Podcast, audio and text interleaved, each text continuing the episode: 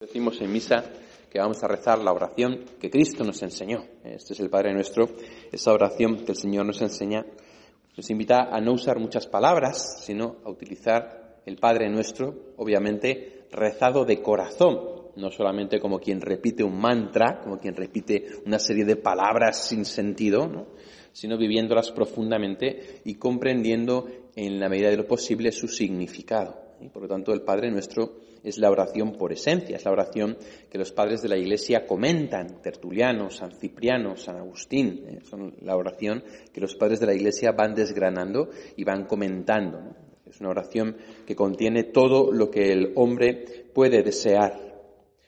Yo quería centrarme solamente en un pasaje, hágase tu voluntad en la tierra como en el cielo, porque en el fondo, ¿a qué se refiere Jesús? Seguro que habéis rezado muchas veces, hágase tu voluntad en la tierra como en el cielo, ¿no? Cada vez que rezamos el Nuestro decimos eso, ¿no? Hágase tu voluntad en la tierra como en el cielo. ¿Por qué dice en la tierra como en el cielo? ¿Por qué dice en la tierra como en el cielo?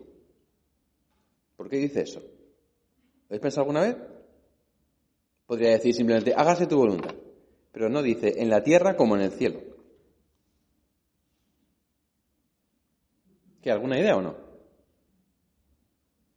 Ya se ha pillado. Ya, pero ¿por qué dice en la tierra como en el cielo? Ah, es que las cosas.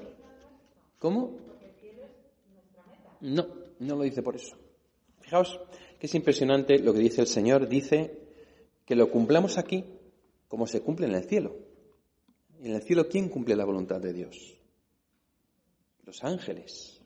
¿eh? Los ángeles. Los ángeles son habitantes del cielo. Y en el cielo hubo una gran batalla, una batalla espiritual. Dios creó a los ángeles al comienzo de los tiempos, antes de crear el mundo, y los creó para que le alabasen, y ahí vivían los ángeles en armonía entre ellos y con Dios. Pero después Dios creó al hombre y le dijo a los ángeles, vosotros serviréis al ser humano. Vosotros que sois más, serviréis a lo que es menos. Vosotros que sois poderosos, serviréis a lo que es débil. Vosotros que sois inmortales, serviréis a lo que es mortal. Y a esta criatura pequeña, pobre, aparentemente despreciable, le hago a mi imagen y le haré a mi semejanza. Y yo me haré uno de ellos. Y la mayor parte de los ángeles se sorprenden y se admiran y se maravillan ante la humildad de Dios, ante su misericordia, ante su bondad ante su plan tan descabellado. Y la inmensa mayoría de los ángeles dicen, serviré, te serviré, Señor, haré tu voluntad, te serviré en los hombres, te serviré a través de esta criatura tuya en la que tú, por tu gran amor, has querido depositar tu amor, tu ternura, tu misericordia, tu pedagogía, a la que has querido hacer a tu imagen y a la que harás a tu semejanza. Serviré a esta criatura de cuya carne y sangre un día tú participarás. Mientras que hubo otros ángeles que se escandalizaron ante la humildad de Dios. Se escandalizaron ante este, estas ínfulas de pequeñez y se rebelaron. No contra Dios, sino contra el hombre. Diciendo, no serviré a esta criatura pobre, pequeña y despreciable, mortal, inferior, polvorienta se escandalizaron del Hijo, que iba a hacerse uno de ellos, que iba a hacerse, iba a hacerse un hombre, pensando, ¿y no podía hacerse ángel?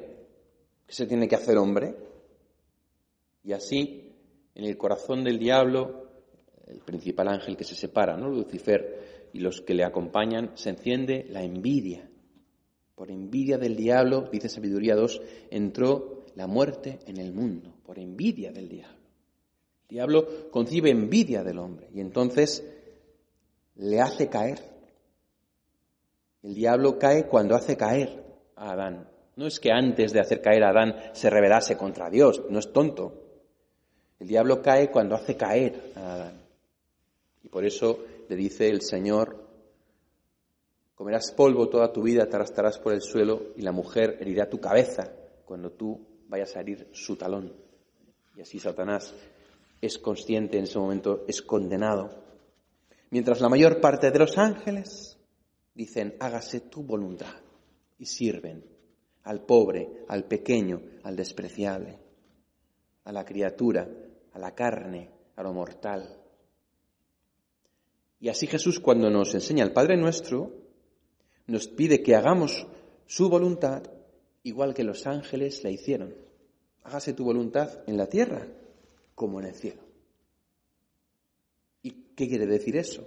Quiere decir, hágase tu voluntad, es decir, que en este mundo tiene que reflejarse lo que pasó con los ángeles, que lo más poderoso sirva a lo más débil, que lo más grande sirva a lo más pequeño, que lo más capaz sirva a lo más incapaz que en nuestro mundo apliquemos la lógica del cielo. Nos pongamos al servicio de los pequeños. No digamos, no serviré como Satanás, non serviam, sino que digamos, serviré como Miguel. Y digamos, ¿quién como tú, Señor? ¿Quién como tú? Y entonces nos pongamos al servicio de los demás. Y así se haga la voluntad de Dios en la tierra como se hace y como se hizo en el cielo. De manera que cada uno de nosotros podamos ser ángeles para los demás. No en el sentido físico, porque somos personas, pero sí en el sentido espiritual. A sus ángeles ha dado órdenes para que te guarden en tus caminos. Te llevarán en sus palmas para que tu pie no tropiece en la piedra, leíamos este domingo, ¿verdad? Pues cada uno de nosotros estamos llamados a hacer la voluntad de Dios como la hicieron los ángeles. Y así a ir a los hombres y a las mujeres para servir, a no envanecernos, a no decir no serviré, a no tener envidia, a no despreciar lo que es pequeño y lo que es corruptible, a reconocer en la carne del hermano la misma carne que tomó Cristo. En virtud de que Cristo se iba a hacer carne, los ángeles se humillaron ante la naturaleza humana. Así también, en virtud de que Cristo se ha hecho carne, nosotros estamos llamados a humillarnos ante la naturaleza humana porque es la naturaleza que Cristo asumió. San Juan de Dios, a quien conmemoramos hoy, era un santo que veía a Cristo en los enfermos, particularmente en aquellos que nadie quería cuidar. Tenía esta capacidad del espíritu de ver en el pobre, en el pequeño, en el humillado, precisamente la semejanza de Cristo escarnecido en la cruz. Y por eso él sirvió se dedicó a servir. ¿no? Hágase tu voluntad en la tierra como en el cielo, en mí como en los ángeles, que yo me comporte como se comportaron los ángeles.